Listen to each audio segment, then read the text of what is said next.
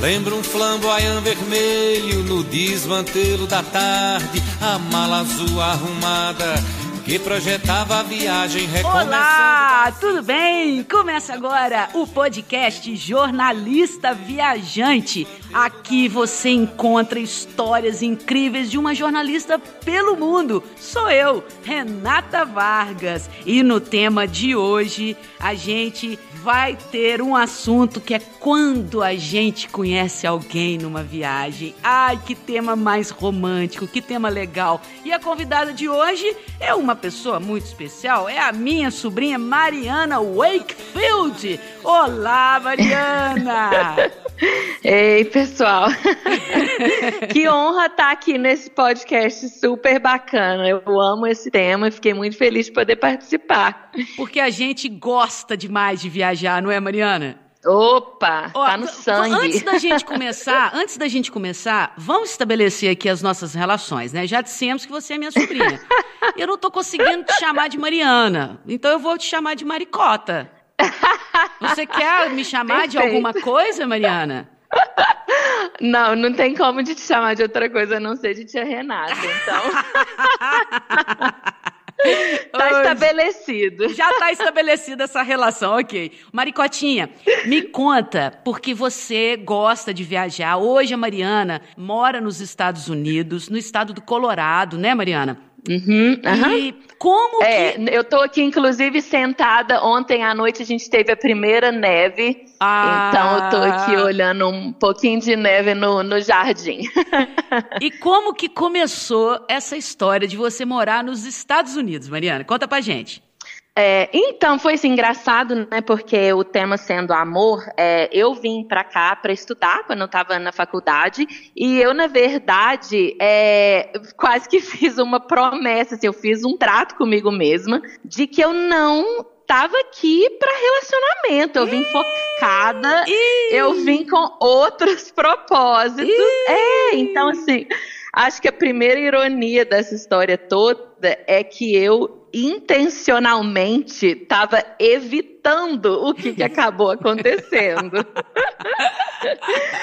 o que é um fator ainda mais assim, né? As coisas que acontecem na vida quando a gente está menos esperando ou não buscando, né? Uhum. Então, eu vim estudar e eu fiz o propósito de vir com o olho fechado, não estou olhando para ninguém e, vou fazer o que eu preciso fazer e voltar para casa, né? Minha, minha, casa, meu lar, minha família, minha cultura é o Brasil, não estou querendo ficar por aqui não. E muitas pessoas às vezes vêm procurando, né, e não acham e, enfim, é um, um, um paralelo interessante disso tudo, né? Muito. Mas é, a gente tinha muitos amigos em comum, foi quando eu conheci meu marido, né? Hoje meu marido, o nome dele é Dan, e como você sabe, mas é, a gente tinha amigos em comum, então a, a, gente se conheceu, assim, né? Obviamente, inevitavelmente, e saímos assim com amigos algumas vezes e tal. E eu acho que o que foi muito interessante na época é que eu estava numa fase da vida que é, eu já tinha tido namorados, já tinha tido relacionamentos, e uhum. eu tava numa fase assim que quando você começa a descobrir a beleza do caráter das pessoas, né? Do coração, da alma. E quando a gente saiu para é, um, almoço, um almoço, fomos para um restaurante assim com os amigos, ele acabou sentando na minha frente e o tempo inteiro a postura dele, a educação, o carinho, ele ajudando, super assim, vazio de si, altruísta. A postura, o caráter dele me paralisou. Eu falei, eu nunca conheci uma pessoa desse jeito na minha vida. Meu Foi assim, Deus. assim, igual encontrar um unicórnio. Adorei a comparação. Isso existe. É, tipo assim, isso existe. E aí eu fiquei assim, paralisada, observando o comportamento dele. E a cultura dele, a personalidade dele, o carinho, o cuidado. Eu tava tendo maior dificuldade. Aí as, as mancadas que a gente dá, né? Eu não, não tinha a menor ideia isso? do menu. A gente não faz mancada nunca na não, vida, né, Maria? Super. Eu olhando para aquele menu como se fosse em japonês. Eu não tinha a menor ideia do que, que eram as coisas, eu não, não tava entendendo que tipo de molho, que tipo de carne, o que, que é isso. Aí ele, ah, deixa eu te ajudar, assim, mas super assim. É, não tava dando, querendo dar em cima, entendeu? Super com respeito, querendo ajudar. Aí eu fiz a minha escolha, ele foi um uma ótima escolha. Eu pensei, até hoje eu lembro. Eu acho que ninguém nunca elogiou minha escolha no restaurante Ou seja, o Dan já tava ó, nessa escolha. De olho na brasileirinha, né? Então, o engraçado é que assim, ele, ele ficou interessado, mas ele não tava da, daquela forma assim, muito, sabe, sufocante em cima. Ele tava criando um, um, laço, né? Uma amizade, é. Mas enfim, o lance da história foi que a gente, né, continuou essa amizade enquanto eu tava aqui. Eu mantive o meu propósito de não namorar ninguém, continuei focada, mas essa amizade ficou aquela pulga atrás da orelha, né? É, e eu vou dar o meu testemunho aqui, já que eu sou sua tia. Pode sei, dar, né? pode dar. O rapaz investiu, mas o rapaz investiu. o rapaz veio atrás da menina aqui no Brasil. Quantas vezes ele veio te visitar aqui no Brasil? Pois Mariana? é. Em um o ano. Ele cap... veio o quê? Quantas vezes? Ele foi oito vezes em um ano e dois meses. Olha isso, gente. Se não é uma paixão, eu não sei o que, que é, não, hein, gente? Foi, é, a média foi menos de. É, mais ou menos uma vez a cada menos de dois meses. É. Nossa. Pois é, esse foi o próximo capítulo da história, que eu realmente voltei para o Brasil, a gente permaneceu na amizade, né?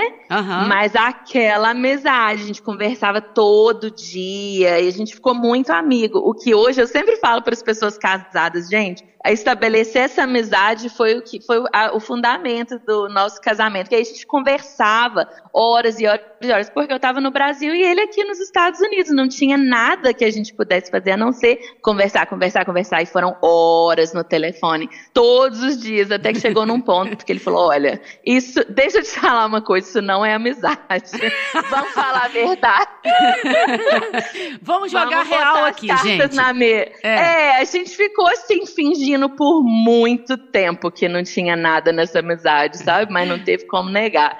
Aí ele falou: olha, tô comprando minha passagem e tô indo pro Brasil. E pediu a mão da menina em casamento. Ei, que história! Mariana, de lá pra cá, desde esse dia do, do restaurante, dos dias iniciais para hoje, já são quantos anos esse amor? Nosso pai, ó, foi Peraí, quando a gente se conheceu em 2004, tô fazendo, tô calculando, 18 anos desde que a gente se conheceu. Olha, e rendeu Não. frutos, é claro é. que eu sei essa uhum. pergunta, né, gente? Mas pro nosso público, rendeu frutos esse amor? Vários frutos. Ó, a gente tá casada há 15 anos e meio agora, temos três filhos, o Luca tá com 13 anos, o Noah com 11 e o Jonah com 7. Ah, gente, os americaninhos. E como que. Nossa, porque a gente costuma dizer aqui no podcast, Mariana, que a, a, a possibilidade de viajar nos abre muitos horizontes. É, né? é obviamente, uh -huh. o contato com a cultura, o contato com as pessoas, o contato com gastronomia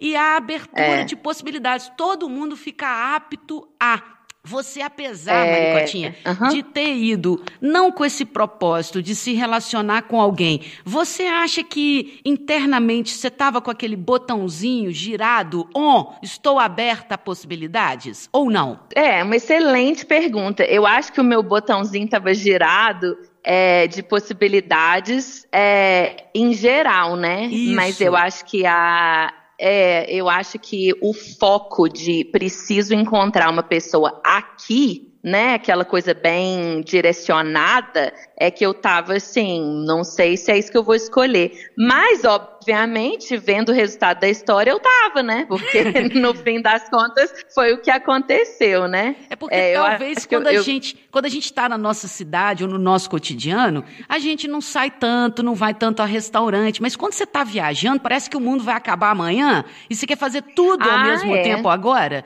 E isso Nossa, te abre, com né? Certeza. Uma possibilidade é... incrível, né? Na verdade, uma parte engraçada da nossa história é exatamente por conta disso. Por quê? Eu estava conhecendo tanta gente aqui, tanta, era assim, uma dúzia de pessoas novas por dia, né? Então, quando Eu não a gente sei se já deu para perceber que Mariana é bem comunicativa, né, gente? não sei se deu para perceber, Maricotinha. Assim, não tinha como você dar conta do nome de todo mundo, da história de todo mundo, da cara de todo mundo, que era muita gente todo dia. Então, quando eu conheci ele, na verdade, eu não tenho memória alguma daquele primeiro dia, porque e ele sempre fala, ele, ai, você, desde o primeiro dia que eu te vi, eu falei assim, não, aquele dia a gente não se viu, com certeza. Eu não lembro do primeiro dia que a gente se viu, porque são muitas pessoas, né? Mas, mas pois é, eu acho que o fato, né, de eu estar conhecendo tantas pessoas, é, ele não foi o único americano que eu conheci, né? Foram centenas de milhares, mas Nossa, agora destacou, esnobou né? gente, hein? Olha só, gente. É, não, porque né, não foi assim. Ele foi a única pessoa, sei lá, diferente. Teve, tinham tantas pessoas, né? Aham. E ele se destacou no meio disso. É, não, com certeza, o fato da gente estar aberto, né? A, inevitavelmente, quando você viaja, né? São outras culturas, é uma outra forma de viver. É impossível você permanecer fechado à sua forma de viver quando você observa, né? Tantas alternativas que as pessoas estão vivendo a vida por aí. E, né? De, de cultura, de hábitos, de alimentação, tudo isso que você, né? Já falou, a, a própria língua, que não é só o vocabulário, mas a forma como, como as pessoas se expressam, né? aham. Então eu acho que é impossível você estar num outro contexto que não é o seu e aquilo não naturalmente te abrir a novas possibilidades de você ver o mundo, né, ao seu redor. Exato. É impossível. Isso é um dos grandes encantamentos que a gente comenta aqui no nosso podcast, né? É, É, jornalista, aham. viajante, a possibilidade infinita que uma viagem promove, né? E como é que tá É. essa vida hoje aí nos Estados Unidos, Mariana? Então, é, relembrando, né, gente? Mariana casou aqui no Brasil, casou nos Estados Unidos, né? Teve três É. filhos que são os meus sobrinhos netos queridíssimos. E como que é hoje uma brasileira viver fora, Mariana? É, são muitas adaptações, né? São muitos ajustes. Eu acho que é, às vezes a gente pode ter uma, uma perspectiva eh, um pouco às vezes idealizada, né, do, do, do- da experiência de imigração, né? Porque a imigração é muito distinta de uma viagem que você É. vivencia uma cultura temporariamente e volta para casa, né? Então, a experiência de você migrar para um outro lugar, é, existem várias fases de adaptação, né? Existe, às vezes, um choque inicial, né, de, de cultura, e, mas ao mesmo tempo. Na verdade, eu acho que o choque vem depois, porque no início você ainda está muito deslumbrado, né? Admirando tudo todas é as festa, coisas né, Maricota? novas. É. É, isso. Então, no início é bem legal, né? Eu- eu- a gente até, é, frequentemente, a gente morre de rir olhando minha, minhas fotos de, do primeiro ano que a gente estava aqui. Tinha, assim, 250 fotos de árvore, foto de chão, foto, tipo, porque tudo é lindo, tudo é diferente, As né? folhas coloridas, né, Maricota? Nossa, quantidade de folha, de galho seco. Tô ligada. infinito. Mas aí depois, né, tem essa fase sim de, né, quando a saudade pega e quando você começa a vivenciar na pele as diferenças culturais, né, como que as pessoas, é, né, principalmente comparando com a cultura brasileira, são mais distantes, e aí você tem que começar a lidar com, né, a, a- a realidade dos fatos, mas Hoje, né, 15 anos depois, eu, eu sinto que eu vivi tantas é, movimentos né, de ajuste. Eu acho que uma coisa muito linda do ser humano é a nossa capacidade de se adaptar, né? Isso. Então, acho, acho que- incrível em- também.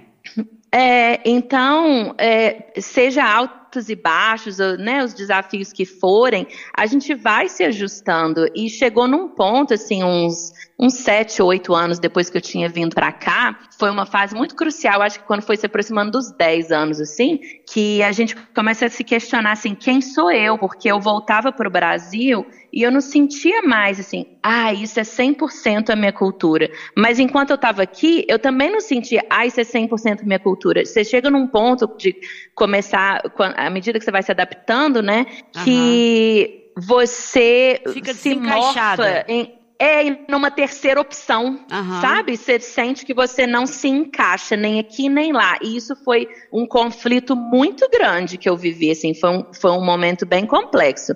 Mas daí depois você se reinventa, né? E você faz as pazes de que realmente, entre o círculo e o quadrado, eu não me encaixo perfeitamente nem no círculo e nem no quadrado, mas ok eu criei a minha terceira opção e aí a, a, comunidade de brasileiros que tem aqui, né, talvez se torne essa terceira opção, que são pessoas que têm a raiz é, em comum, mas essa segunda opção, né, também uhum. em comum e a gente encontra essa terceira alternativa, que é uma junção dessas duas realidades, né? Perfeito. E hoje, para a gente caminhar já para nossa reta final, ai, tá tão bom conversar com você. é, como que é criar três crianças é, que tem dupla cidadania, né? Que tem dois passaportes é... cada um. Como que é ensinar a língua para eles? Como é... que é essa dinâmica? Uhum. É, isso é com certeza outra parte que é bem é, significativa e, e complexa de, de administrar, porque é porque quando eu tive meu primeiro filho, né, o Luca, eu estava aqui nos Estados Unidos há três anos, dois anos. Então, eu ainda tinha muita. Hum, os impulsos ainda eram muito brasileiros, né? Eu naturalmente falava português, enquanto que hoje, né, eu vou escrever um recadinho para mim mesma, eu escrevo em inglês. É a coisa mais esquisita do universo, como que, né, a gente, hum. como eu já disse, a gente vai se adaptando. Isso. Então, eu acho que o meu instinto brasileiro, que ainda estava muito aflorado quando eu tive o Luca, ele pegou muito mais, né? É, do, ele fala do, muito bem, do, né, Maricota? Da cultura cultura, da língua. É. Então, ele pegou, assim, 100% de português nos primeiros muitos anos de vida até ele começar a ir pra escola, né? Uhum. Mas é uma coisa que ninguém. Eu lembro, eu tenho uma lembrança muito vívida de quando eu mudei para cá. É, logo no início, eu conheci uma pessoa, uma brasileira que morava aqui e os filhos dela já eram crescidos. E aí eu perguntei naquela esperança, assim, né? Como que os seus filhos. É, os seus filhos falam português, deu certo aquela esperança, assim, né? Vai dar certo, há esperança para isso. E eu lembro que ela falou, ai, não, eles não falam português. E eu lembro que eu julguei ela no meu coração, porque eu fiquei pensando, como que é possível a pessoa não ensinar a própria língua para os filhos, né? Mas hoje eu entendo que não é o você escolher ensinar ou não ensinar, né? É você é um contra todos, né? Então, é. à medida que eles vão indo para a escola, né, todo mundo, as amizades, os relacionamentos, e até entre si, porque aí quando o Luca, né, meu primeiro filho começou a ir pra escola, aí o Luca voltava da escola falando inglês uhum. e o Noah na fase de aprendendo a falar, o Luca só falando inglês em cima dele, enfim, é, é muito mais complexo do que a gente imagina. Eu acho que é. a gente imagina que seria simples, natural e, né, uhum. sem sombra de dúvidas, não é tanto assim. Então, hoje, né, no fim das contas, o Noah acabou ainda pegando né, relativamente bem português, mas quando chegou no terceiro filho, no John, ele já não pegou quase nada. É uma realidade que a gente ensina o português para ele como uma família aí no Brasil ensina o inglês para os filhos, né? É uma coisa assim. É. Vamos sentar e ensinar. É muito diferente do que eu imaginei. E honestamente, isso me causa muita angústia de tempos em tempos, porque eu gostaria que a realidade fosse outra, mas é uma coisa que é, coisas que fogem do nosso controle, né? Ah, não, já tá quase na hora da gente acabar, Maricotinha. ah, bom. Ah, fiquei feliz de poder compartilhar a nossa história de amor. ah, nossa história de amor entre tia e sobrinha e também a nossa história de amor com as viagens, né? Porque você tem viajado é... bastante aí também, não tem, Mariana? Querendo aproveitar, é claro, né? Mas é engraçado porque o Colorado está muito no meio dos Estados Unidos, né? Então não tem assim dos, das, dos pontos turísticos internacionalmente conhecidos, né? Não tem muita coisa ao nosso redor, mas tem muita beleza desconhecida para ser explorada, né? Ah, então a gente adora entrar no é... carro e Exatamente, é Colorado lindo. é muito rico do ponto de vista da natureza, né, Maricota? Para quem gosta de trilha, né, Opa. natureza, montanha, aqui é o destino, é, aqui é é a Bitpoca dos Estados Unidos. Ih, que chiqueza! Ah, gente, essa que está participando conosco hoje desse podcast é a Mariana. Hoje, Mariana Wakefield, porque é, contou aqui pra gente a experiência de ter viajado e conhecido o amor da vida dela, o Den. Vamos mandar um beijo para eles? Pra, pro Den e pros seus meninos, Mariana? Como? Vamos mandar um beijo, que eles vão ouvir. Um beijo pro Den, ah, um beijo pro Luca, um beijo pro Noah. Um beijo pra todos. Um beijo pro é. Jonah, um beijo aqui da tia Renata from Brasil. É, beijo pros meus quatro hominhos. Exatamente, a rainha absoluta dessa casa. Mariana, muito é. obrigada por essa participação. Esse podcast, ele dá dicas, ele conta experiências e ele é um estímulo para quem gosta de viajar ou para quem nunca viajou, mas que tem muita vontade. E eu sempre é... digo que é muito possível, não é?